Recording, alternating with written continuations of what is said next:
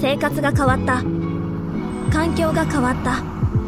ちょっと戸惑いを感じている私。でも変わらない安心もある。あまたあのオレンジ色のバスがやってきた。私がいつも乗るバスは明治産業のラッピングバスらしい。ラッキーシートに座れたらその日はいいことがあるんじゃないかと期待してしまう。明日もまた乗れるかな？あなただけのプラスを提供する明治産業。明治産業プレゼンツアワーカルチャーアワービュー。今週は熊本県水俣芦北地域の町立美術館つなぎ美術館に迫っていきます。三好さんは行かれたんですよね？はい、そうですね。うん。あのー今回ちょっと、あのーつなぎの、あの、つなぎ町のですね、の、えっと、なんて言うんだろうな。えっと、まあ、町の活動をですね、いろいろ、あの、応援されてある、うん。あの、知人がおりまして、はい、で、そこからですね、お声かけをいただいて、うん。で、あの、まあ、つなぎ美術館が、えっと、まあ、非常に、あの、ユニークな取り組みをしてもいるというところは、僕も知っていたところで、うん。あの、まあ、皆さんちょっと見に来て、見ないかというふうにおっしゃっていただいてですね、はい。で、あの、実際にお邪魔させていただいたところ、まあ、これが本当にとても良い、うん。良い、あの、取り組みが良い。うん。で、もっと言えばやっぱそのつな、あの、地方の、うん。なんて言うんでしょうね、その、び地方に美術館がある意味だったりとか、えーそのあるコミュニティの中に美術館とか美術が、えっと、果たせる役割みたいなことの、うん。僕は結構大いなるヒントをですね、うん。あの、この活動の、皆さんの活動に見たところがあって、うん。ぜひちょっと、あの、今回この場を借りてですね、はい。ご紹介したいなと思って、あの、お持ちした次第でございます。あの今回はつなぎ美術館の学芸員の方とつなぎ町役場の方、お二人につながせていただいてお話伺ってるんですけど、その関係性も素晴らしいなと思いますしね。そうん。あの、まあ、詳しくはインタビューを聞いて、えまずは、えーつなぎ町、つなぎ美術館とはから伺っております。インタビューをお聞きください。今回のゲストは、つなぎ美術館学芸員の楠本智夫さん、そして、つなぎ町役場制作企画課の浜田正宏さんです。お二人どうぞよろしくお願いいたします。よろしくお願いします。さて、三好さん、今回はつなぎ美術館についてお話を伺っていくんですが、えまずは、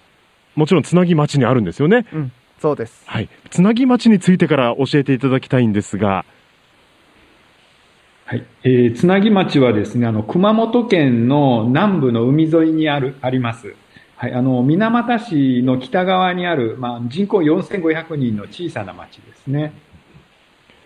そこに美術館があるということで、はいえ、開館されたのはいつですか？えー、2001年の4月です。今年で、えー、今年の4月で20周年を迎えます。ちょうど20周年なんですね。そうなんですよ。ううんんあの、開館された、まあ、きっかけと申しますか、目的は何だったんでしょうか？あの、つなぎ町はですね、あの、水俣病のあの、被害地域でもあるんですよね。はい。で、あの、水俣病からの、あの、地域再生を目的に、まずあの、1984年にですね、緑と彫刻なる街づくりうんというのがあ始まりまして、えーその後もですね、37年間にわたり、えーアートによる街づくりを進めているんですけども、えーその2001年にですね、えーこれらの、えーアートによる街づくりの活動拠点として、つなぎ美術館が開いたわけ、オープンしたわけですね。うーんとなると、まあ、その主な、まあ、目的と申しますか、どういったところになりますかね？はい。あのーえー、水俣病からの地域再生を目的に、えーアートによる街づくりが始まったので、このやはり美術館の、えーミッションとしても、あのー水俣病からの地域再生っていうことが言えると思います。で僕実際あのつなぎ美術館あの事前にですね、はい実はお邪魔させていただいたりもしたんですけど、はい。あのまあ、この後のお話またあの聞いていくとよくわかるあのお分かりいただけるところもあると思うんですけど、はい。あの非常にですね市民と近いというか、うん。あの市民と共にある美術館なんだなっていう感じがしていて、うん。うん、でそのあたりとかっていうのは本当にやっぱりその水俣病の心をアートで癒すというか、うん。まあ、そういうあり方に非常につながるなんか非常に丁寧に大切に市民とまず向き合ってあの一個ずつの活動を積み上げられている印象があります楠本さん。う んあの、そうですね。えーと、まあ、地域再生って先ほど僕申し上げたんですけども、はい、じゃあその、まあ、公害によって、こう、傷ついた、あの、松なぎ町周辺のこう市町村もそうですけども、の地域再生というのはこう何を指すのかっていうところが、まあ、一つすごく大きな問題なんですよね。はい、あの例えば、えーまあ、もちろんあの健康ねあの、え、水俣病になられた患者さん方のこう健康のこう健康被害の回復っていうのがもうあの一番なんですけどもなかなかこう今の医学ではそれが難しいしすでに亡くなられた方もいらっしゃると。で、では、その、まあ当時、まああの、非常にあったこう風評被害ですよね、うん、えー、そういうものからのこう、えー、そういうものをこう払拭する負のイメージをこう払拭するということが地域再生なのかと、うん、でも、まあ、実際にまだ患者さんあのこう、えー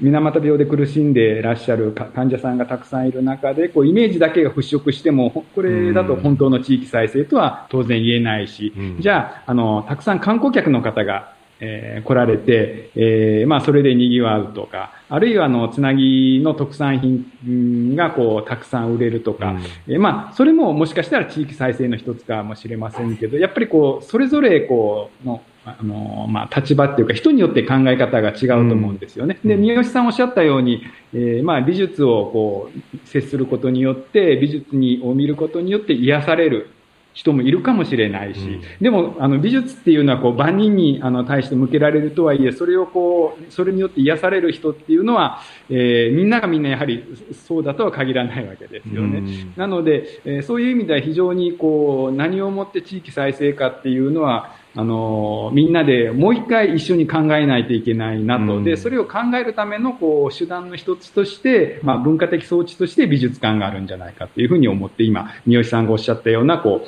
う、えー、住民と一緒に活動してるわけなんですね。うん。だからそういう意味では、その別にアートで課題解決をするというよりかは、むしろみんなで解決するための手段として、そこにまず美術館というものがあって、で、まあ、そこでみんなで寄り合って考える。であの自分たちなりの答えを見つけていく、うん、まあ本当そういうエンジンみたいなまあ、あの目的はねあのいろいろあった方がいいですしその、まあ、選択肢もいろいろあった方がいいですし、うん、そのうちの一つとしてもうこの存在っていうのは大きいですよね、うん、僕だからすごいなんかいいなと思ったんですよ、うん、本当にこう市民と対話するためにある場所というか、あのそこからあの交流が創発する場所としてあるんだなっていうのが、とてもいいやり方だなと思って個人的にもあのすごく気にもなっていたし、今回こうやってご縁あのご縁いただけたのとっても嬉しいんですよね。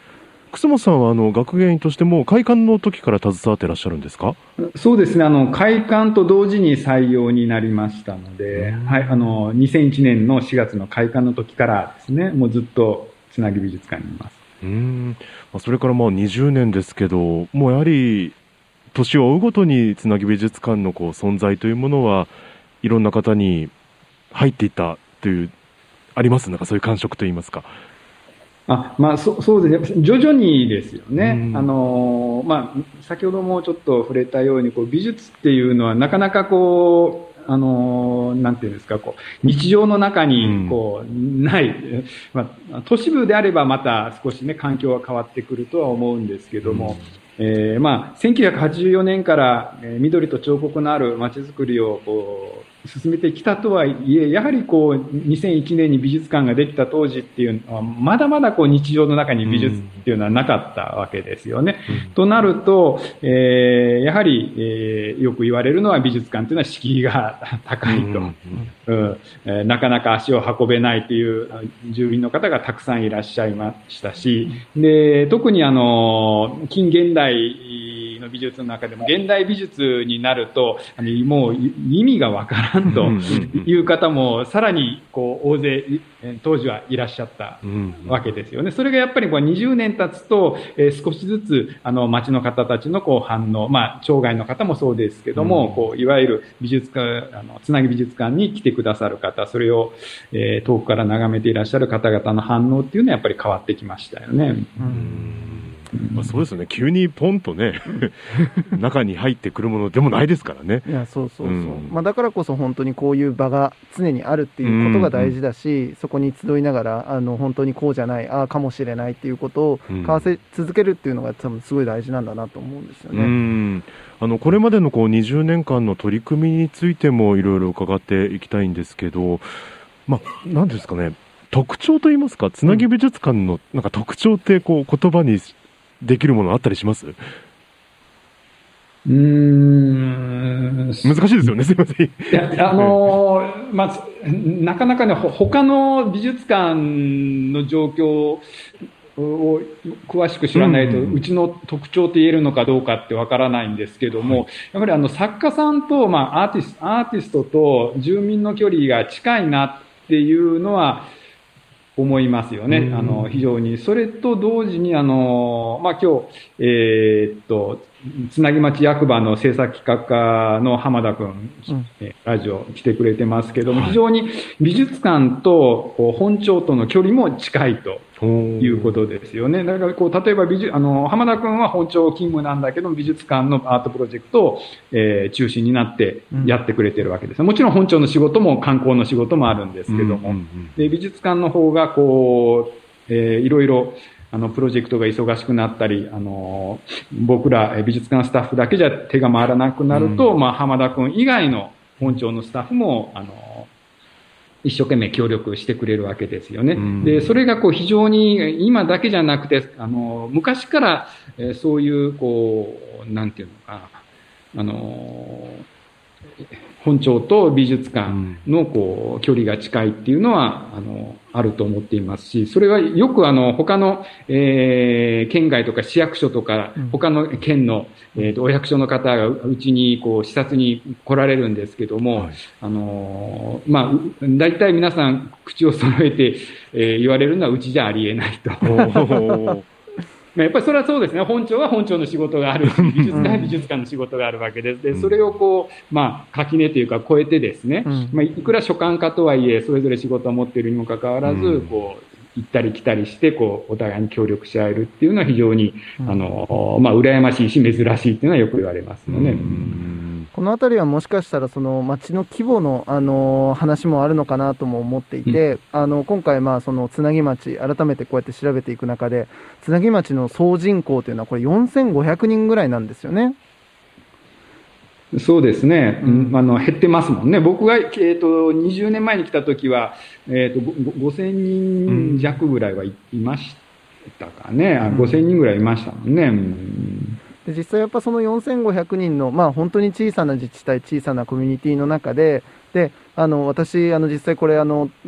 あの一回視察にお邪魔させていただいて案内してもらった時にうん。驚いたのが、その案内される、まあ、市役所のある担当者の方がですね、は本当に町の人みんなと知り合いなんですよ。あ、もうじゃあ通り過ぎていく方々、そうそうそう、んうん。あなんとかくんお久しぶりみたいな感じで本当にすれ違いざまにご挨拶をされたりとか、はい。あともっと言えばああそこの車あの今あそこ止まっとうってことはなんとかさんあそこにおるねとかって言って 車のナンバーレベルでですね、ええあのその方たちが分かっているみたいなうん。本当に顔と、まあ、人間が本当に全部つながっているようなコミュニティで、まあ、そういう中でやっぱりその美術館、一つの美術館をなんかこうどっかの所管だけがやってるのではなくて、うんやっぱみんなでこう盛り上げていくだったりとか、みんなでこうみこしにしていっているような感覚みたいなのが、うん。あの本当に今のさっきのお話の中にもあったように非常に羨ましいやり方だし、うん。とてもいいなっていうふうに個人的には思うんですけど楠本さん、まあ、現場はなかなか大変だと思うんですけど どうですかねそういうのね。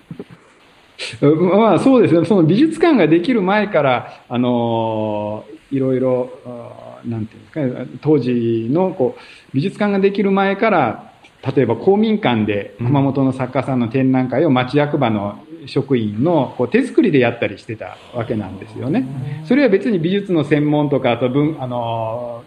文化芸術の専門という職職員ではなくて、ごく、まあ、一般のこう職員のお人たちが、えー手作りでアートによる街づくりをやる中でですね、自分たちで作家さんから作品を借りてきて展示をしたりしてたんですよね。だからなんとなくうっすらと、あの、あのまあ、多くの職員がそういう、えー作家さんであるとか、あのまあ、美術品とこう、つながっているという、なんかそんな感じはしますよね。うん。え浜田さんは、あの、いつぐらいから携わられてるんですか？僕はですね、えっ、と、2年前から制作企画課に所属になりまして、そこから、と美術館の、えー授業にも関わらせていただいているんですけど、その前は高校を出て6年間はあの土木の職員をしてたので、すごい畑違いなところからこう来たような感じですね。そんな浜田さんは最初、こう、つなぎ美術館、どのように見えました？そうですね、僕、まあ、正直美術の知識も一切なかったんですけど、まあ、僕出身自体はつなぎなので、こう美術館があって、うん。まあ、屋外の彫刻があるんですけども、そういうものはあの知って触れてはいたんですけど、まあ、言えば、えっ、と、アートはこう、ゴッホとかうん。ピカソとか、絵のイメージをこう、すごいしてるぐらいの感じだったんですけど、まあ、携わってこうやっていろんな方の話だったり、こう、意見を交換する中で、やっぱり、アートが、こう、美術館が持ってる、こう、機能というか、力っていうのが、ものすごくいろんな人に働ける、あの、可能性がある部分で、ここにこう、携わった最初のプロジェクトが、まあ、この後ご紹介するプロジェクトなんですけど、まあ、そこでぐっとこう引き込まれた感じはありますね。うーん頼もしいですね。いいですね。なんか、あの、美術が正しく作用している現場だなという感じがしますよね。本当に。嬉しいですね。えーもうやっぱりその美術館があるっていうのはもうやっぱりまあ地元の方々はもちろんそうなんでしょうけど、はいもうあるんですねそこにねそうそうそうそううんそれが素晴らしいことだなと思って、ううんんいや、おっしゃる通りですね。これもやっぱこれまでの活動まあいろんなことがあったかと思うんですけど、ねあのしっかりと欠如されてると言いますかそうですね。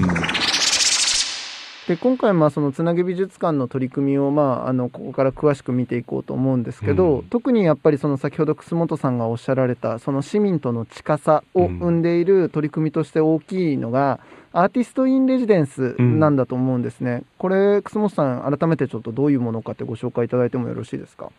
はい。えーっとですね、アーティスト・イン・レジデンスを、あの、つなぎ美術館が始めたのが、2014年なんですよね。で、それまでは、あの、アートプロジェクトはやってたんですけども、えーっと、レジデンスプログラムっていうのはやってなかったんですよね。で、まあ、そもそも始めたきっかけというのが、まあ、私も町外からえー来てたんですけども、で、アパート住まいだったんですよね。で、ちょっともう子供も大きくなってきたんで、あの、一軒家が借りたいなと思って、で、まあ、あの、町の人たちに話をすると、まあ、いくらでもあると一軒家、もう空き家、まあ、どこもそうですけど、うん。ね、一軒家いくらでもあるから、もうなど、どれでも借りられるよっていうような話を皆さんされるわけですよね。えーで、ああ、よかったなと思って、ところが意外と話をがこう具体的になってくると、あの、いや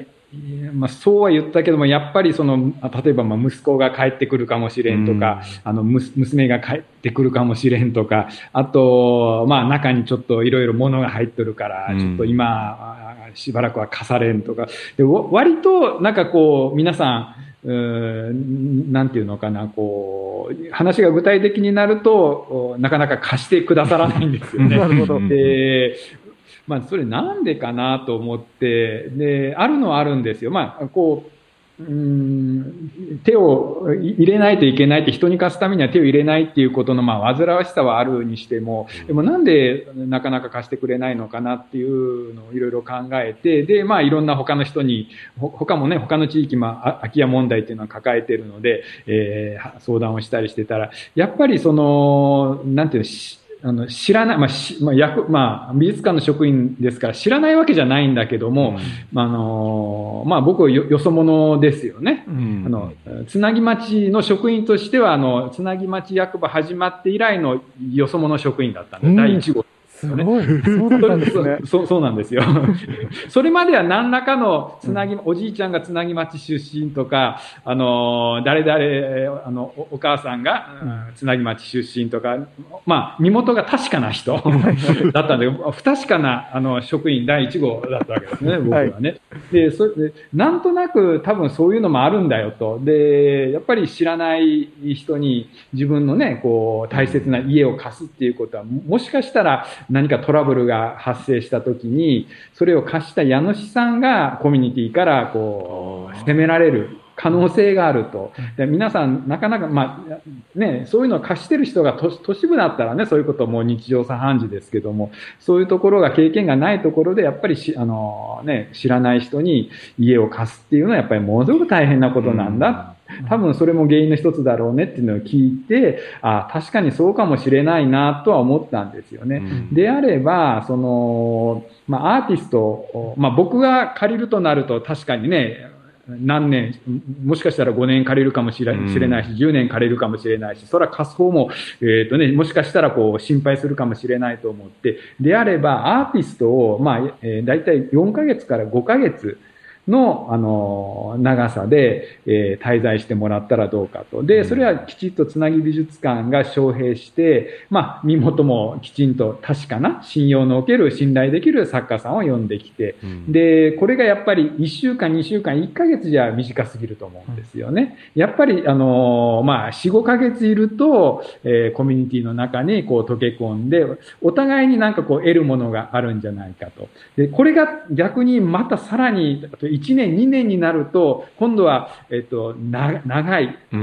長すぎるんじゃないかと。で、やっぱ4、5ヶ月だと、その、仲良くもなるけども、もし何か嫌なことがあったとしても、4、5ヶ月我慢すれば、あの、終わるんじゃないかっていうふうに思えるんじゃないかと思って、やっぱり4、5ヶ月ぐらいの長さっていうのがいいんじゃないかと思ったんですよね。ですから、まあ、あの、地域にの皆さんにとっては、全く、あの、縁もゆかりもない、えー、人間が一人、いきなりコミュニティの中心に、まあ、ポツン、あの、いきなり来て、そこで、あの、暮らし始めると。うん、で、そういう、まあ、プチ移住者受け入れ体験みたいな、うん、まあ、そういう機会をつなぎ美術館が地域に、こう、提供できればと思ったんですよね。で、作家さんにとっては、えー、今までと全く違う環境で制作することによって、自分の、えー、何かこう、作家としてのスキルアップにつなが、つなげてくれれば、というふうな思いで、始めたのがこのアーティスト・イン・レジデンスというプログラムなんですね。じゃあ、まあ、国内外と問わずですかね、その、いらっしゃるアーティストは。えー、えー、っとですね、えー、今6年間、2019年で6年間、はい、あの、終わっ、えー、で、一区切り。はいになってるわけなんですよね。はい、で、えー、今年のあ、去年の12月から今年の2月にかけて、この6年間分の、えー、作家さん、あの、招聘した作家さんは必ず、あの、えっ、ー、と、滞在中に制作をして、で、えー、作品、作った作品の一部をうちが、あのー、収蔵するシステムになってたんですね。個展を開いてもらって全部は無理なので、その一部を収蔵すると。で、今まで6人分の作家さんの収蔵作品と、えー、今活動してる、あのー、最新作をそれぞれ、えー、作家さんに出してもらって展示した、あの、つなぎだよ全員集合っていう企画展が、あのえっと、去年12月の初めから、えー、今年の2月の、えー、さえ中旬までですかね、やってたんですよね。うん、で、まあ、その時は日本人、日本の作家さんだけだったんですけども、はい、今度、まあ、それがこう一段落したので、えー、本当は来年からですね、来年っていうか、今年か、本当今年の冬には、あの、後継企画として、あの、台湾の作家さんを招聘して、うん、えー、レジデンスプログラムを開催しようと思ってたんですけども、うん、まあ、あの、新型コロナ、のことがありまして、で、去年の 3, 3月の終わりに私も台湾に行って、で、そこで準備をしてきて、本当は、えっ、ー、と、去年も、その後に台湾のキュレーターの方とかですね、作家さんにも、つなぎ町に来ていただく、調査に来ていただく予定だったんですけど、まあ、人の往来ができなくなってしまったもんだから、うん、今、ストップ、それがこう中断してしまっておりまして、うん、なので、まあ、1年遅れで、今年を準備期間にしてですね、うん、で、来年、あの、その台湾の作家さんを招聘する、レジデンスプログラムが開催できればいいなと、今思ってるところですね。でも、楠本さんご自身がもう初めてね、あの、ゆかりがない移住、うん、まあ、住んでらっしゃる方になったってことは、もちろんアーティストの方も、ね、これまで地域の方々にとっては、誰なんだっていう 方がお住まいになることになったわけですもんね。うん、それは最初はちょっとやはり、まあ、ちょっと言い方悪いですけど、まあ、抵抗みたいなものもなんかお気持ち的には住民の方はあったんですかね。いや、あのーそうですね。だから最初の一人目を招聘するというか、家がなかなか見つからなくてですね。で、やっぱりまあ僕の時と一緒で、あのーまあ最初は皆さんいいいんですけども、なかなかこう具体的な話になると、えーうん。こう躊躇されてて、まあそういう中で一人、あのーいいよって言ってくださる、えー方がいらっしゃったんですよね。その方は、えーその方の、まあ、あのお友達が、あの昔、えー昔というか当時、つなぎ美術館の別のアートプロジェクトをよく手伝ってくださってて、で、まあ、そういう方の紹介があって、えーもう、であれば、もう、あの、人、一肌脱ぎますということで、もう大変だったんですよ。その家の中にたくさん物が入れてあってですね。で、それを、そこをきれいに全部、あの、中にある家財道具とかを3世帯ぐらいで暮らしてらっしゃったのかな。で、うん今もうすでにその時は別のところに移ってたので、その空き家をきれいに片付ければいいからっていうことで、ただ、すごく大変で、実際になんか今日掃除されてるっていうから見に行ったら、その家族総出で、あの、おじいちゃんおばあちゃんまでみんな一緒になって、こう、汗かきながら、荷物を出して、こう、きれいに掃除してくれてるわけですよね。うんだからまあでもそ、そこがまあ突破口というか、あの、きっかけになって、まあ一人目の、えー作家さんを招聘することができて、うん。で、やっぱり一人、一回そういう、あの、まあ外から来た作家さんに住んでいただくと、まあ町は4500人の町で非常にこう小さいので、そういうこう話っていうのはすぐこう伝わるわけですよね。で、まあ、どういう感じだったか、あの、どうどういう具合だったかっていうのは、こう、皆さんのところに伝わるので、まあ、2年目からはそんなには、あうん。の、1年目ほどは、こう、家を探すことには苦労しなかったですね。で、まあ、うちのこう、レジデンスプログラムの特徴が、その決まった同じ家じゃなくて、なるべくいいろんな場所に住んでもらおうという、あ、そうなんだ。へえ。そうなんですよ。お同じところ、まあ普通こう住むところって決まってるレジデンスプログラムが多いんですけども、あの、つなぎ美術館の場合は、あの、町内にある空き家で、えーその中でまあ何箇所かこう住めそうなところをうちでピックアップして作家さんが、例えば山がいいとか、あの、海沿いがいいとか、あるいはもう買い物便利な、あの、中心部がいいとか、で、いくつかの中からこう選んでもらうっていうふうにしてるんですよね。わざわざ茨の道をですね。そうですよね そう。レジデンス施設をね、あえて設けずに、その要は一回一回その、あの、オンデマンドで。そういうことですよね。ね、あの答えていくというですねことをやってらっしゃるがゆえにまあでも実際あのそこからあれですよねやっぱその作家さんと、えー町の人たちとの交流が要は一箇所ではなく複数の場所でいろんな形で、まあ、起きていくような現象が起きていったっていう、まあ、楠本さん、そういうことですかね？いやそうですね。で、やっぱりその面白いなと思うのは、その地域地域のこう特色っていうのがある。うん。んですよね。で、まあ僕はよそから来てる人間なんで、その、まあ、よ4500人の街の中でさらにその細かく地域性があるなんていうのはよくわかんなかったんだけども、まあ街の人に聞くと、いや、あの、結構海沿いはオープンで、うん。あの、なんていうかな、こう、友好的だととかですね。で、割とこう山のま街中っていうのか山沿いの方に行くと皆さんこうシャイだとかですね。で、同じ海沿いでもこっちの海沿いの集落はもうさらにもっとオープンで、こっちはもうちょっとこうだとかですね。なんかこう細かくいろいろなんか気質が分かれてるみたいで、で、おなんかそう聞いた通りに割となんかそれが反映されてるのがお面白かったですよね。やっぱりこう、海沿いのこう、なんていうのかな、すごい元気のいい集落だとどんどんどんどん、うなんていうのかな、こう、作家さんもあちこちにこう引っ張られていって、で、えー交流も盛んになったり、で、あの、割とこう、シャイな集落って言われると、ここじんまりとこう、したこう交流が、それでもちゃんと交流はね、こうん。う発生はしてるんですけども、あの、それぞれの地区で、こう、地区なりのこうやり方っていうのかな、うん、そういうものがこう見えてましたよね。面白い。実際でこれあれですよね、その作品をその滞在している作家さんが、あの、まあ、いろんな、まあ、基本絵画をベースにした作家さんが多かったように思うんですけれども、それを作るにあたっても、例えば町民の方たちと一緒に作るものであったりとか、あるいは大きいキャンバスをその海辺に持ってって、そこで作られたりとか、いろんなケースが終わりだったんですよね。はい。あの、滞在してもらう時の条件があるんですけれども、あの、至ってうちの場合はシンプルで、まず4ヶ月か、まあ、5ヶ月の間、つなぎ町に住みながら、えー、絵絵を描いてくださいと。で、なおかつ、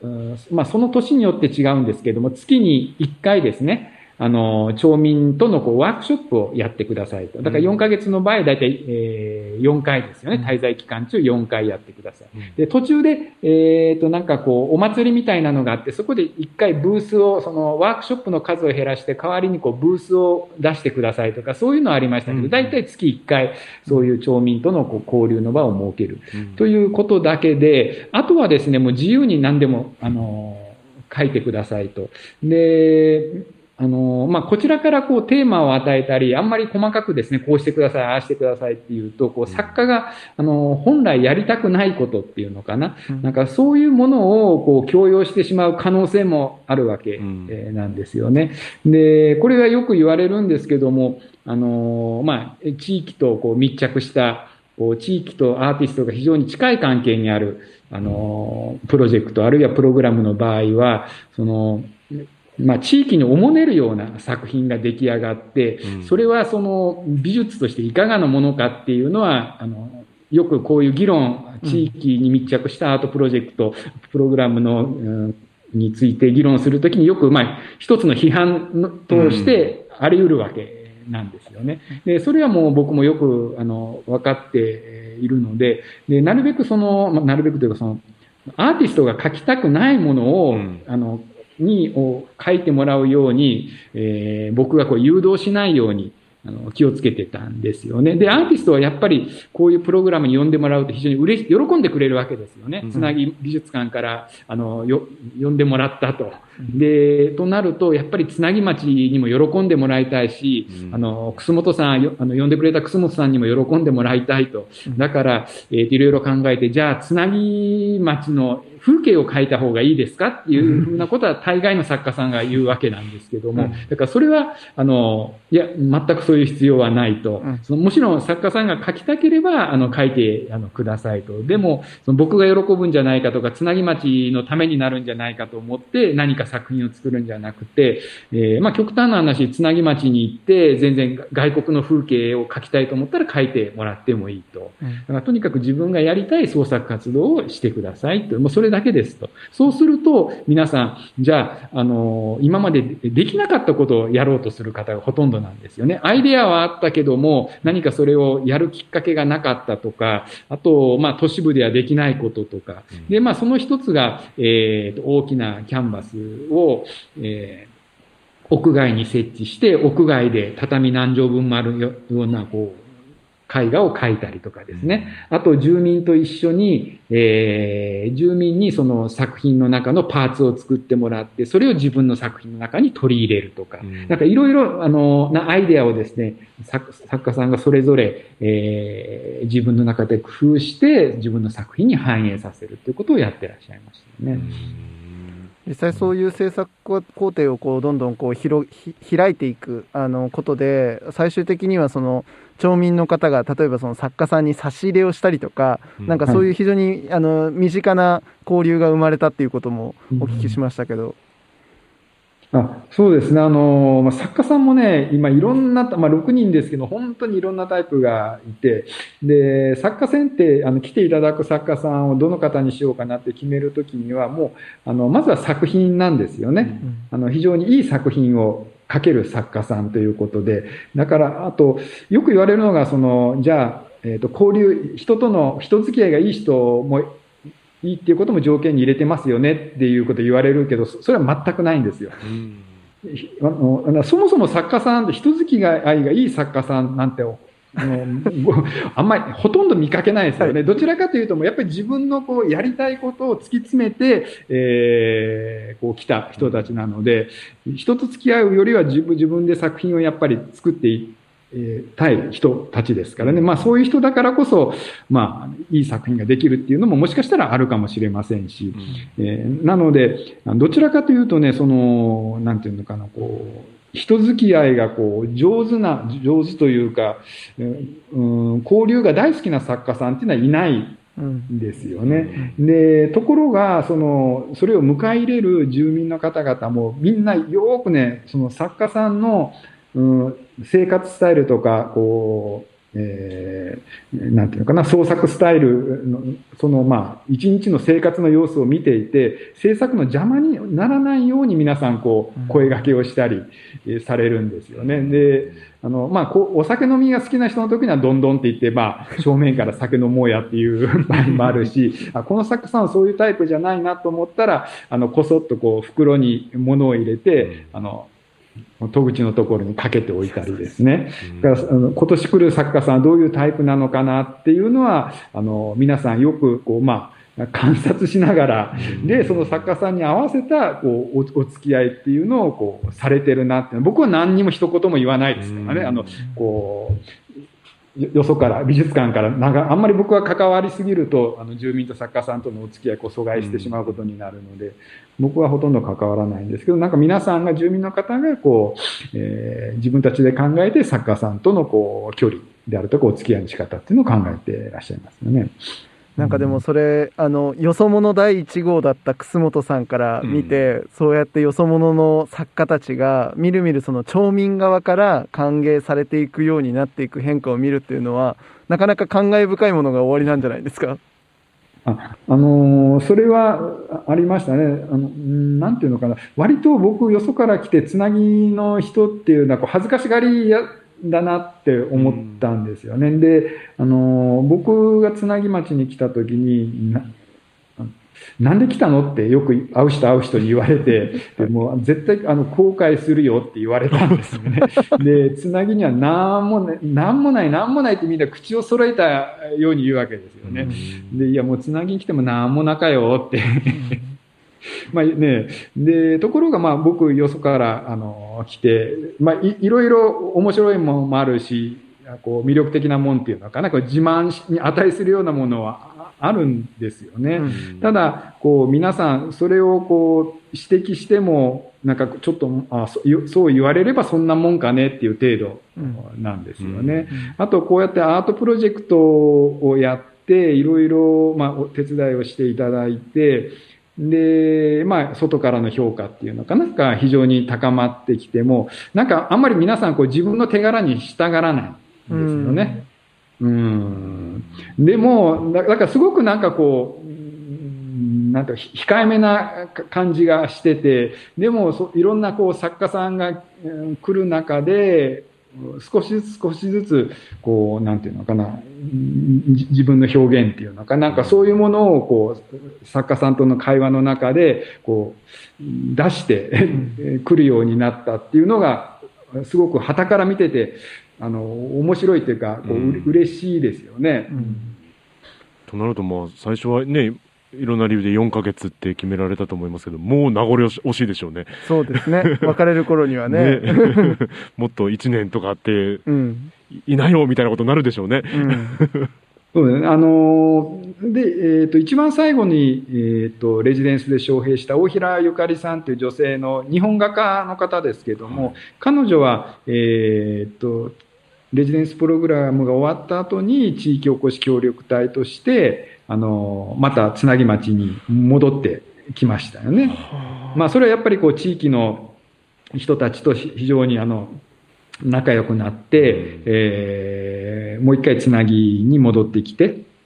今度は作家としてですね、うん、まあ、あの、立場はまた地域おこし協力隊って違いますけども、えー、もう一回なんか自分の画家としての力で、こう、地域おこしに協力できるんじゃないかっていうふうに思われたんでしょうね。うん。いやなんかこれすごい本当にあのこのお話はすごい話だなと思っていて、うん、で例えばこのあの活動を通して一人のまあ人が最終的にそういうふうに地域に新しい人として定住することになったっていうことっていうのは、例えば僕らの福岡市で考えると、160万分の1なんですよ、うんうん、なんだけどこっちで言ったらこれ4500分の1なんです、うん、だから1人が占める割合とその社会に対する影響力みたいなものはすごいそこになんか、まあ、大きいですよね。大きさが違うわけですよね、でそそのなんか与えうる可能性とかその変化率の豊かさみたいなものっていうのは僕なんかその小さなコミュニティだからこそ見えてくるものがあるだろうしすごい期待しているところでなんかそういうものを生み出せる場所として美術館が機能しているっていうのは返す返す本当になんか可能性となんかあの期待があるなっていうふうに僕は思うんですね、楠本さん。うんまあ、そういう、うん、なんかこう、えーとまあ、行動もそうだし、その住民の行動とか作家さんの行動もそうですし、うん、あとまあ行動であるとか、まあ、対話であるとかですね、で、まあ、あとものを考えるこう思考ですよね、うん、そういうものをこう促すっていうのかな、うん、がやっぱりこう美術館のこう機能の大事な機能の一つだなと思って、それはあの必ずしも美術を美術美術史的に理解するっていうことではないんですよね。うん。うん、だから美術史的に理解、まあ、したい人はそういうお勉強した上で作品を見てもらえれば、うん、あの、美術史的にそれぞれの作品を楽しむこともできるけども、まあ、ほとんどの人はそうじゃないと思うので、じゃじゃあ、あの、じゃあ美術史的なそういうこう素養がなければ、えー、美術は楽しめないのか、意味がないのかって言ったらそういうわけではないので、えー、やはりそのいろんな、それぞれの人にとってのこう美術っていうのがあると思うんですよね。で、そのまあ一つが今のような行動であるとか、対話であるとか思考であるとか、そういうものをこう、こう促していく、そういう機能だというふうに思いますね。うんあの発球があのシュートがあの音楽が僕たちに勇気をくれた。明治産業はスポーツそしてさまざまな文化カルチャーを応援しています。あなただけのプラスを提供する明治産業。